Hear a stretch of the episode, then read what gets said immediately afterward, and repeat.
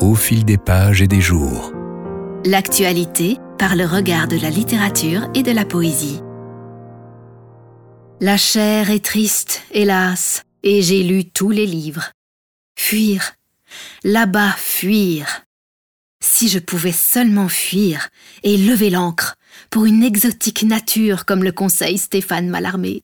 Mais non, je dois rester chez moi et compter les heures.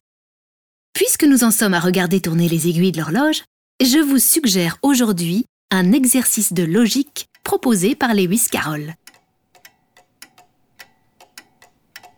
Que vaut-il mieux? Une horloge qui serait à l'heure une seule fois par an ou une autre qui serait à l'heure deux fois par jour? Cette autre, bien sûr, direz-vous. Bon, attendez. Voici deux horloges.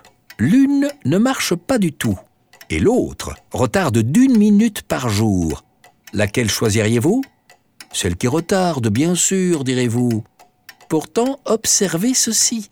Celle qui retarde d'une minute par jour doit retarder de 12 heures ou de 720 minutes avant d'être à l'heure à nouveau.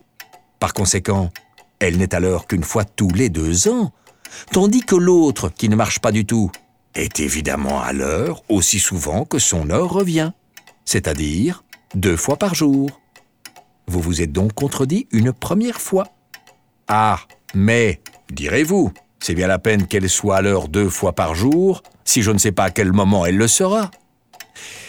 Eh bien, supposons que l'horloge marque 8 heures. Ne voyez-vous pas qu'elle sera à l'heure à 8 heures? Hein? Je veux dire que lorsqu'il sera à 8 heures, votre horloge sera à l'heure. Oui, je vois bien cela, répondrez-vous. Bon, vous vous êtes donc contredit deux fois. À présent, tirez-vous l'affaire comme vous pourrez, et autant que possible, évitez de vous contredire. Hmm? vous pourriez me dire, par exemple, euh, comment saurais-je à quel moment il sera 8 heures, puisque mon horloge ne me l'indiquera pas Patience.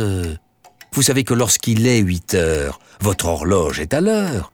Bon, eh bien voici comment procéder. Tenez les yeux fixés sur l'horloge, et au moment même où elle sera à l'heure, c'est qu'il sera 8 heures. Mais, direz-vous, bon, euh, voyons, ça suffit. Plus vous discuterez, plus vous vous éloignerez du sujet. Alors pourquoi continuer Hein? C'est incroyable ça. C'est idiote. Ça suffit. Non, ça suffit. C'est fini. C'est fini. C'est vraiment agaçant ça. Toujours des questions. C'est fini, je, je réponds plus. Fini cette histoire. C'est fini. Au fil des pages et des jours. Proposé par Amusea et le studio Cobra. Et réalisé par Joséphine de Renesse, Bruno Joris et Christophe Cosman.